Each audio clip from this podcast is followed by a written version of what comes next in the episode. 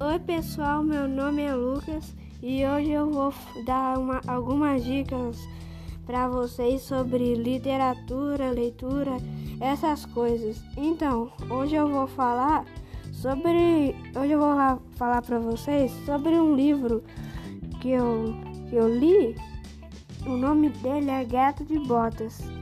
O, o autor desse livro é Maurício de Souza e a editora é Girassol. Por, porque o, os personagens desse livro são os mesmos dos desenhos Turma da Mônica.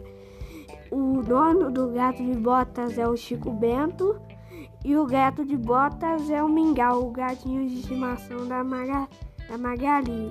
Então, eu achei esse livro muito legal porque ele fala sobre um garoto que tem dois irmãos e o pai deles mor morreu e ele deu um, um presente para cada um como herança. Ele deu uma. Ele deu para o irmão mais novo um gato. E esse gato era especial porque antes de morrer, o pai dele fal falou que ele era muito inteligente. E, e o gato provou que era mesmo.